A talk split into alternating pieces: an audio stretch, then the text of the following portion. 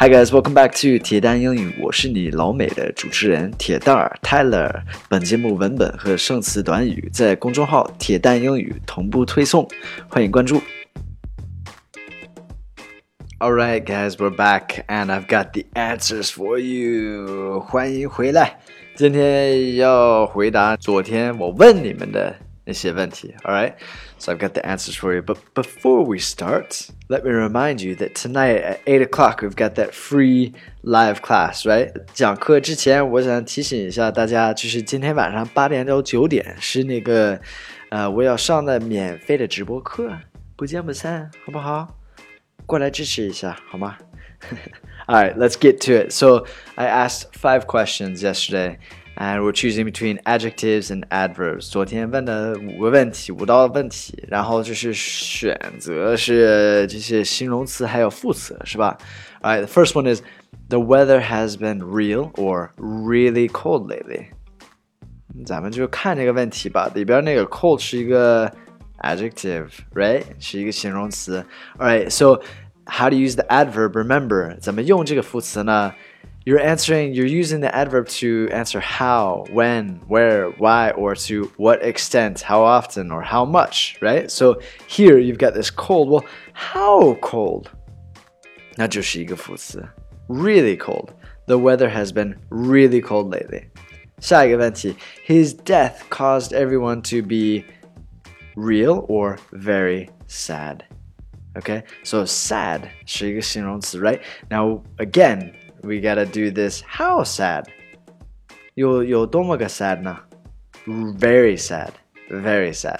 Alright，下一个问题，Do you feel good or do you feel well？其实对我来说这个问题很难，我我解释不了，我也介绍不了。我觉得都都是对的，但是这边写的是 well。Alright, do you feel well?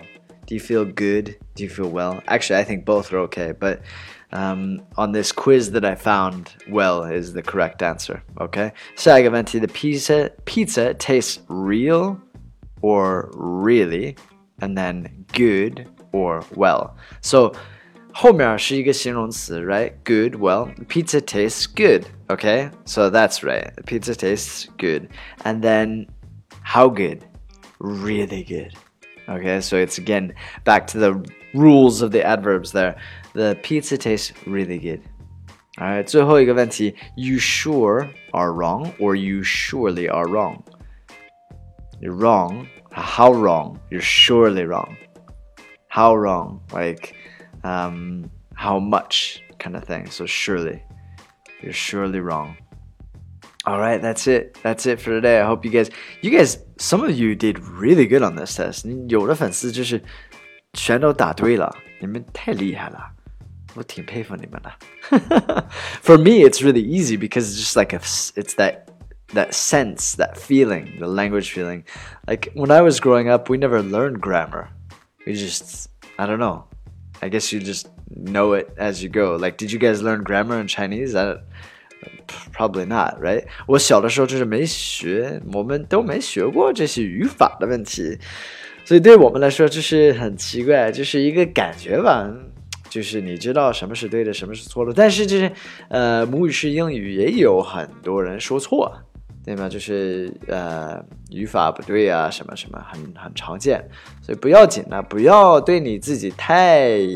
严厉了这块儿哈，这个语法的这块儿，我觉得就是呃会也会有一些就是顺其自然的，就是带带过来学会的这些语法了。So just take it easy, be natural, it will come as you go. All right，欢迎大家关注一下我的公众号铁蛋英语，还有我的微博铁蛋儿 Tyler。Have an awesome day. I'll speak to you guys soon. Bye bye.